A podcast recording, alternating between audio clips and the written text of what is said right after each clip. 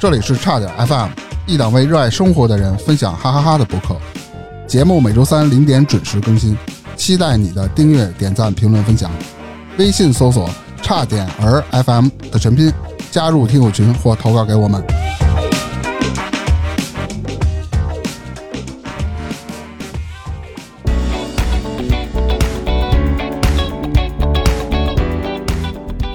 大家好，我是大明。是然后呃今天呢，我们又邀请到了老猫啊。作为新听友，我先给大家简单介绍一下老猫。老猫是一个哎非常资深的境外旅行的爱好 者。境外，一听境外感觉是什么势力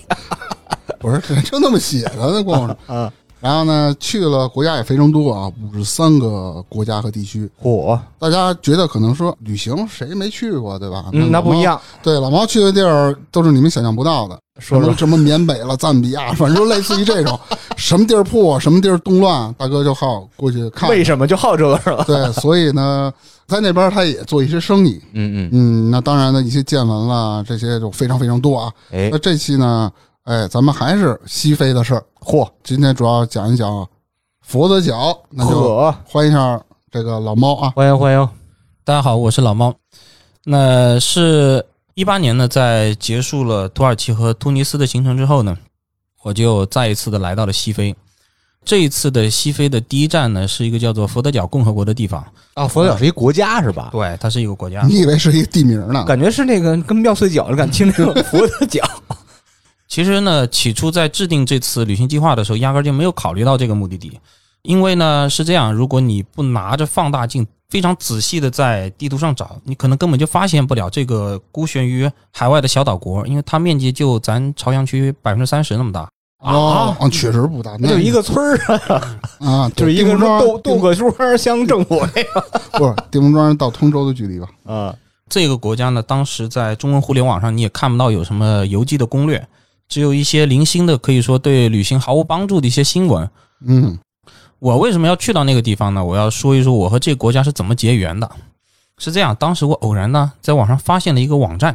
这个网站叫做佛得角旅游局的中文官方网网页，是那个真正他们国家的对哦，官就方他们这个国家的旅游局，它有一个中文的官方网页。嚯，然后当时我的感觉就跟你们二位现在的感觉一样，我觉得天哪，这个远在天边的，对吧？只有这么一点儿地儿大的这个国家，它居然精心的制作了一个中文网页，啊，他们旅游局应该就一俩人 吧，这个然后它其中呢就如数家珍的介绍了一下自己的国家的七个岛屿，各具特色，七彩纷呈吧。嗯嗯、所以呢，我就当时突然呢、就莫名其妙的被这一种诚意所打动了，嚯所以我拍板儿不行，硬要是把这个国家就挤进了我的这个行程里边，先去这个地儿。啊，所以当时呢，从突尼斯先是飞到了摩洛哥的卡萨布兰卡，就是著名的谍影之城嘛。嗯嗯然后呢，在这中转前往佛得角。一上飞机呢，我一看，咦，我说这个空客 A 三二零都坐满了嘛？我说，嗯，这个国家看来生意还可以啊。嗯都是商务这块儿的是吧？呃，但其实呢，并不是，因为起飞不久呢，它就停了一个城市， 我也刚想说这个，它起飞不久，它就经停那个叫做比绍的城市，然后一大半的人就下去了。所以说，这飞机上绝大部分的人并不是去佛得角，而是去这个中转的叫比绍的这个地方。啊，一下飞机就你一人儿，嗯，就没几个人继续行程去佛得角了。嗯、其实这个比绍这个地儿也挺有意思，它是一个叫做几内亚比绍的这个国家的一个首都。然后几内亚比绍呢和这个佛得角，他们俩就挨着，中间就隔一片大西洋，一个在非洲大陆，一个在另一边的一个海洋上。嗯，其实这两个国家原来是同属于一个殖民地，他们在一九七五年之前都是属于葡萄牙的一个殖民地。嗯这个殖民地就叫葡属几内亚和佛得角。啊，啊，然后呢，很有意思的就是这两个国家在一九七五年从葡萄牙手上独立出来的时候，他们两个还是由同一个政党执政的，这个政党叫做几内亚和佛得角非洲独立党。嗯，一九八一年以后呢，这个佛得角就这部分的党员呢，他就另立山头了，他就和这个大陆部分的那些党员他就 say goodbye 了。但是呢，几内亚比绍的大陆这部分呢，嗯，虽然他已经没有任何一名来自佛得角党员了，但是他依然倔强的把自己的名字就还是定在原来的这个叫几内亚和佛得角非洲独立党。我觉得这事儿还挺有意思的。那你去这个佛得角是签证咋咋整啊？对，等一下咱们马上就说到我们怎么入境的。嗯，因为经停了一下呢，就墨迹到凌晨两点，我这个飞机才落地佛得角的首都叫普拉亚。对朝阳区百分之三十的地儿还有一个首都，人家一个国家呀，别管多大地儿，哦他肯定有首都啊。首都名字听着就有点像丰田的一款商务车，那款商务车叫普瑞维亚啊，不啊，懂是那个是吗电油混那个是那个吗？啊，对，有一款商务车呢，原来是油的，可能现在是混的那种。嗯，伏特角这个国家呢，它相比于我们之前说的那个呃尼日利亚，如果前面观众有听过的话，那个尼日利亚这个国家，以及我们之后要讲到的几个其他的几个西非小国呢，它相对来说是比较有钱的，然后它在非洲是属于那种国小民富的那种感觉。这一点呢，你从它的机场上你就可以感觉得出来。嗯这个机场虽然非常的小巧，但是整洁而且崭新，这在非洲还是比较少见的。呃基建应该是算比较晚的，对吧？刚刚芝芝说到怎么入境，对啊，这个福德角对于中国护照实行的是落地签，就你现场什么手续也不需要，哦你直接给他二十五欧元的现金，然后他就会给你在护照上盖个戳，可以免费在那儿停留不超过三十天，啊，免费在那儿停留是管你食宿是吧？啊就准许你停留三十天。啊， 哦，那还可以，就相当于哎，这福特角是那个流通是欧元吗？他是用的自己的货币叫做 i i scudo i scudos，它是嗯，听不懂。埃斯古多伊斯古杜斯可以啊，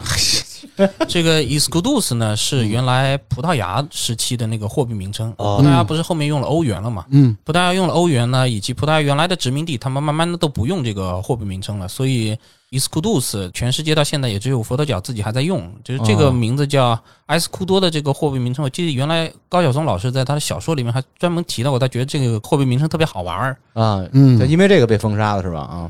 这个呢，比我去到的大多数西部的县城的火车站还小的飞机场，它总共只有两条航线，嗯、并且它也不是每天都有的。除了载我过来的那趟经停比绍往返卡萨布兰卡的航班之外呢，它就只有一条往返葡萄牙里斯本的航线了。嗯就像绝大部分非洲国家吧，你会发现，无论它在什么位置，它的国家有多大，有多少人口，就出入航班有几趟。但有一个点是固定的，就是它一定有往返它前欧洲宗主殖民国的那个对殖民者首都的那个航线。你比如说，我不用去查，我知道肯尼亚一定有往返伦敦的，嗯，我知道这个几内亚一定有往返巴黎的，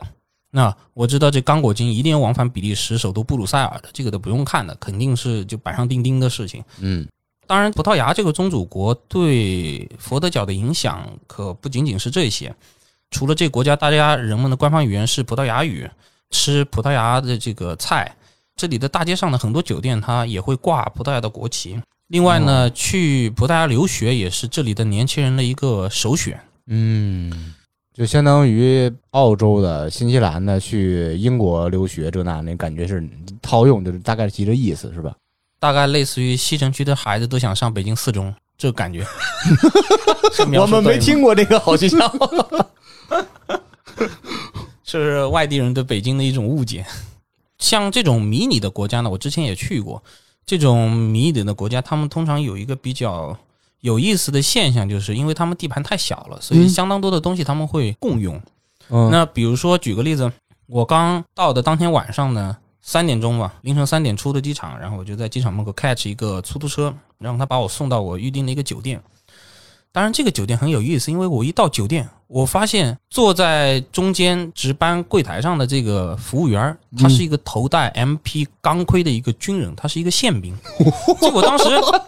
这我当时走进去，我的第一反应是，就把应枪收该起来是是吧。啊，我是不是应该走错了？嗯所以我跨进去的一只脚马上又跨了回来，我又退回到门口看了一下，嗯我看它这个商标没错啊，它这个上面的门头儿就是我订的这家酒店呢。然后战战兢兢的进去，这个士兵热心的照顾我是没错啊，这个就是你订的这个酒店。嗯，那当天晚上呢也就比较困了，那没管那么多。就压着你上房间了是吧？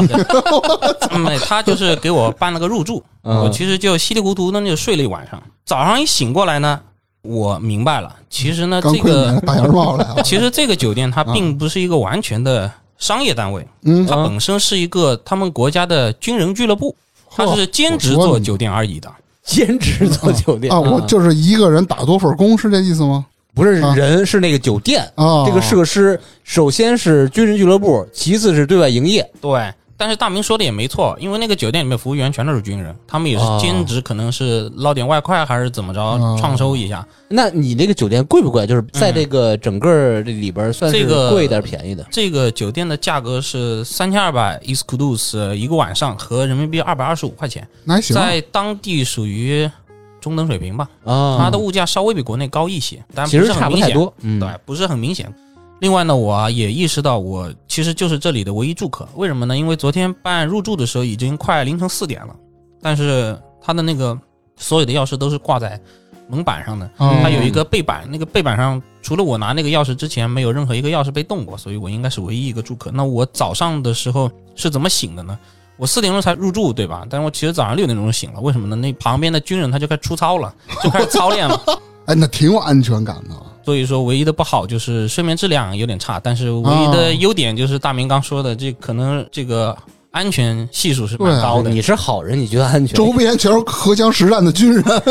那第二天出来呢，我就开始逛它的那个首都普拉亚。说它是首都呢，其实它的面积相当于中国沿海的一个小镇吧，嗯，因为你花上半个小时，你就可以把他们市中心的每一条街都走一遍儿。嗯啊哦就就这么大。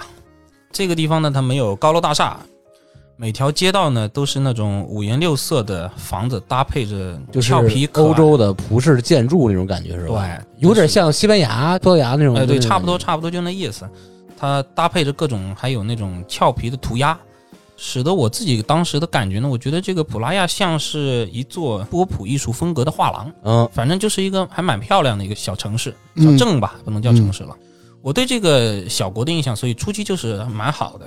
因为它呢，首先从数据上来看呢，它的发展程度呢和非洲摩洛哥就相当，基本上排在非洲第十位这个样子。嗯，当地的居民呢，他不能说很富裕，但是他相当的有礼貌，而且社会也比较和谐有序。你晚上啊，可以轻松的在海边遛个弯儿，你别嗯小瞧这样一个放松的这样一个过程。其实这个在非洲很难还得是吧蛮难能可贵的。嗯嗯它很多其他的国家你是无法想象的。让我记忆犹新的两个细节呢，第一个，这个岛上一个红绿灯也没有，但是司机对于行人，他都会无一例外的，就是远远的就开始降速，然后礼让停车还是礼让，哦，这个文明程度还是很高对的。，哪怕他深更半夜，他也是如此。比如说，我不是三点钟才出机场嘛，嗯，结果嗯嗯出机场的这个出租车司机，他是半夜三点多钟在路上开的时候，他哪怕这个深更半夜，他在每一个路口停下来，都会先四处张望一下，然后再继续前行。哦这个前提是挺他好们之间肯定是发的很，对，养成这个习惯了。然后呢，这些司机们他们不光会礼让行人，其实也极少的按喇叭。这个和我之前咱们说到的，就是我在嗯、呃尼日利亚生那活肯过定大啊半年堵，车都堵了十个多小时，这个和我之前去过的非洲大多数城市是完全截然相反的。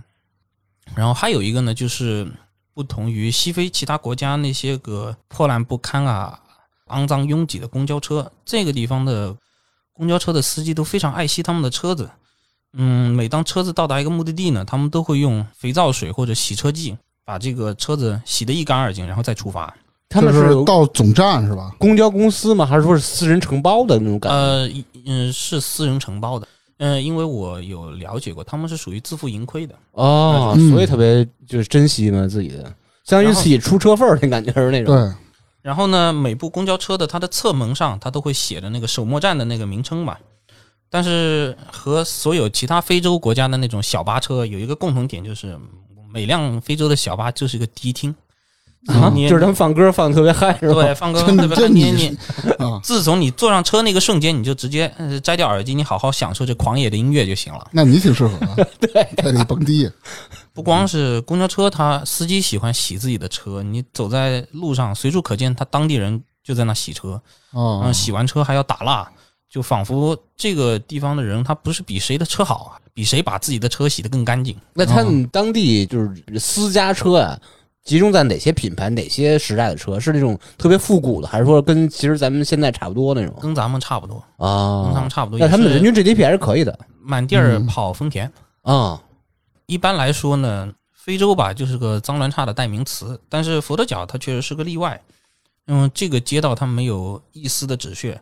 然后每一条街你基本上都可以看到有正在打扫的清洁工。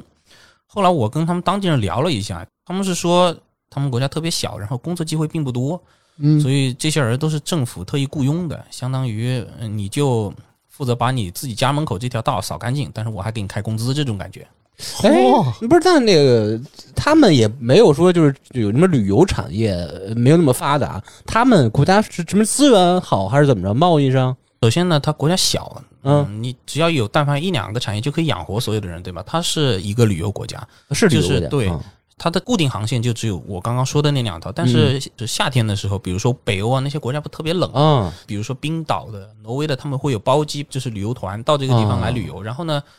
葡萄牙、西班牙那头的人也喜欢来这度假。佛得角在欧洲，嗯，还小有名气。那相当于也是一个以旅也是个游为旅游支柱产业的啊，旅游是一个支柱产业，另外一个呢，就是它呢的位置在大西洋的航线上，所以它另外一个作用呢，就是给船只补给啊等等的，这些也算是它一个以经济的来源。哦，其实就是一个是旅游服务，另另外是一港口服务，都对都港可以口挣钱啊，对对对对，差不多就是很厉这害个意思。对，嗯它地儿都那么大嘛，人也少，对，肯定我能所以说养能解释为什么这个军人的俱乐部改成酒店嘛， 他这对啊个刚需对，是正常来说，一个城市那种中心市场肯定是比较脏乱差的，嗯但是在这个地方，它的市场也非常整齐，而且它的市场里边有一个非常有特色的地方是什么就呢是？有一公平秤，他们的特色就是他们的小贩儿，所嗯有摆摊，就咱们这边北京叫出摊儿，是你就摆一个摊儿，嗯，人家出摊儿是摆一个铁皮的油桶，他们当地喜欢把那个大的铁皮油桶把盖子给它，那叫什么？嗯就是他们呢会把那个铁皮油桶把那个盖子给它转下来，嗯啊然后呢，他不管是卖一个鞋也好啊，卖一个裤子也好啊，都用那个，呃，卖一个蔬菜，他就放在那个铁皮桶里面。哦然后呢，他呃来开摊了，他就把那个盖子给打开，他收摊回去，他就把那盖子盖上。所以你在这个市场不出摊儿的时候，你远远的看去，这个市场上就一排排的铁皮桶在那站岗似的，很哦啊整洁，嘿，很方便，它很有创意。这挺有意思的，接下来说说坐车吧。有一天呢，我就上了他们一个辆公交车，他那个车费是四十一块钱 i s k u d u s 然后我印象非常深的是什么呢？你知道非洲人或者热带人，他们不是动作比较慢吗？嗯，嗯这个开车的黑人司机呢，他接过我递过去的一个纸币，然后就开始一丝不苟的给我找钱，并且全车的人啊，他都非常有耐心的在那等着。呵，为什么要说到这个细节？因为你给他一百块钱，他要找给你一百减去四十一等于五十九，对不对？嗯他要找给你五十九块钱，无论如何他会用到一块钱和五块钱才行，嗯嗯对不对？嗯，但是关键的问题就是，这个一块钱和五块钱 i s k u d u s 这个小硬币在当地已经不怎么流通了。嗯嗯，而且当地人呢，他有 IC 卡，他坐这个公交车啊，他们不怎么付现金，嗯，所以相当于我呢，你这么可以理解，我给这个司机出了个难题。嗯，但是这个司机他非常负责任，他不光自己摸遍了自己的口袋，把他那个就是他们公交车放钱那个盒子也翻了一遍，并且他还问车上其他乘客或这个嗯哦对零钱，换一下钱他，就是要把钱给你一个字儿不差给你凑齐了给我。当时这个我还是有一点感动的。那这个属于我不是在矫情，也不是我在刻意渲染什么，是因为你们听过我前面尼日利亚的故事，以及你嗯后面听到我其他非洲的故事，你就能体会到这种举动在非洲的一种难能可贵。反正老百姓国民的素质相当之高，是跟欧洲相比都是有过之而无不及的这种。就是从司司机这儿倒好说嘛，嗯就是首先说是那个在职业道德上，然后第二就是最难能可贵是这些乘客帮着串钱，然然后也不烦你，你就想想大明儿，就是如果你去咱们这儿的，你他妈司机给我踹下去，，司机说。没零钱，您再您再这自己想办法去 您别上了。然后那对个，如果是司机特好心，说啊，你上来我给你串点钱什么的，啊，赶紧的。那个后边乘客人这么嗯说，对嗯你信吗？嘛呢？多半天了，上班呢，上学呢，赶紧的。对，这个地儿呢，它虽然物价有些高，但是它没有宰客，它也没有人给你伸手要小费，嗯它也没有超载，所以我就觉得光这些现象，它放在西非就已经无比的突兀了。这也是让我非常喜欢这个国家的一些原因。哎那接下来呢，就是我就坐公交车来到他们这个汽车总站。我呢是准备在这个汽车总站呢坐一辆中巴车去它岛北部的一个海滩晃悠，嗯但是呢，因为我所在的这个普拉亚，他们这个首都周围是石滩，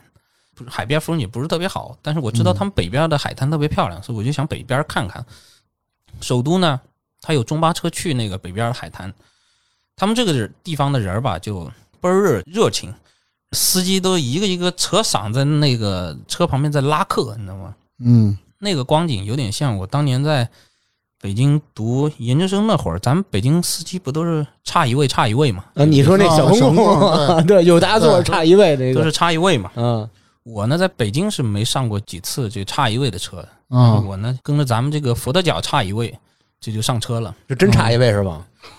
上了车呢，可惜呢跟在北京一模一样，上了这个佛得角差一位的车，倒吸一口凉气，好嘛。我就这车上唯一的乘客啊，现在嗯，差一位 就是差一位开张是吧？啊，所以就在这个车上等了一个多小时，一个多小时，啊这个差一位完全没有开车的意思。嗯，我啊我心想，我说算了，这个天色也渐晚，我我说要不咱算了吧，对你溜达着都到家了呀？我就背起包准备打道回府了。啊，然后哪知道我走到半路的时候，又有一个小巴车从我旁边经过，这个司机啊就打开窗户大喊的，还是那意思，差一位，差一位，对吧？啊但是我我想这个车都已经在马路上跑了，这次肯定没错，我就立刻把这个车拦了下来，然后追了上去。上了这个车，哪知道这个佛得角差一位的套路啊也真是深。这第二位佛得角差一位的这个司机啊，他也没直接奔着目的地去，他开着他那个小车，子 子都回去了，哎给你仔是吧仔细细的把这个首都的每一条小路都开了两遍儿，啊，所以这样这一个小时他又过去了。就，然后呢，有个有意思的是什么呢？我感觉这个小巴车的这个司机吧，好像和城里边每个人都认识似的，他就不停的在跟路边人打招呼，然后大声的说话，放声的笑，嗯，就那些 场他显摆的，可有人坐我车了。对，还哥们儿今儿哪儿吃的呀？还挺好聊，佛得角这个就首都所在的这个岛叫圣地亚哥岛，它嗯北部的沙滩，呃，非常的漂亮。嗯，啊，那你是最终还是到那儿了是吧？对，肯定是去那儿了。这差一位总的得把你送两了个多小时， 嗯，你真不容易，中午出发呗，晚上才到，这意 思。嗯也不比尼日利亚强多少。他主要他带你绕呢它这个啊，沙滩呢，它不光干净，而且关嗯键就是你几乎可以独享，没有任何的游客可以你分享。那你想象一下，你在这种大海涟漪，然后非常嗯洁净的沙滩啊上，往那个水吧旁边的躺椅上一坐，嗯你听着混合着南美啊和西非风情的那些音乐，嘿，然 后你这搭跳配的上手掌大的龙虾，啊，嗯你再来上一杯果汁调的朗姆酒，呵然后海风给你呼一吹，我嘿那个当时就吐了。你这个思路，那个感觉真的是嗯啊美妙极了，极了。 那那个海滩上人多不啊多？他不说吗？没人和你分享吗？人就是少到一定程度。我说那个游客嘛，就是他当地人可能也会跟这儿玩儿吧。当地人不多，啊，啊，那第二就是人少，嘿，真是棒！真好。嗯，其实贵点儿就贵点儿，然后打开大众点评搜附近 的给你什么附近的 KTV 啊，我呢去到那儿的时候没有提前买当地的目的地的那种套餐流量，也没有办啊当地的电话卡，但是没有 WiFi。所以呢我在那儿就习惯每天傍晚我会来到他那个市中心的市民广场，因为他那儿有免费的 WiFi，我就去哦那儿蹭 WiFi。然后呢，顺便呢，就让那阿香的海风整理一下我飘逸的发型。啊，就是一边吐一边整理是吧？可惜这个当地人他们做生意也没有中国人那么积极进取。生活比较安逸他嘛，们会活着对，每当太阳一有下山的苗头，大市场和周围的小贩他就一溜烟儿的盖上油盖、油油桶的那个回家盖，了哦他就嗯回家了，呵，就一到晚上就比较冷清。多好啊，多会活着呀！在普拉亚吃饱喝足之后，就晃悠了几天嘛，这也逛的差不多了，我就回机场准备离开佛得角了。就有一个事儿挺惊讶的，就是我惊讶的在机场发现了有两个土耳其人，那两个嗯土耳其人是跟我一起从卡萨布兰卡坐飞机到这儿来的。嗯，他们呢，那俩像僵尸一样面色苍白，然后两个眼眶都凹陷着，然后形同枯槁，那么喝酒浑身喝大了吧？天天浑喝酒身还啊散发着一股很浓的臭脚味儿。那干哎啥呀？我就我就好奇，我偷说这香两蕉去个， 我当时我就很好奇，我说这俩哥们儿怎么怎么成这样？啊，然啊后我就上去一问啊，他们没有拿到落地签，原则上来说，土耳其护照和中国护照一样，在这里啊也是跟我一样拿到落地签的。那他们但这是折腾什么呢？但是呢，有可能是当时两个国家关系不好啊，还是说嗯签证官就单纯的心情不好，反正呢就没给他们俩发签证，他们就被拒绝入境了。他俩下了飞机以后呢，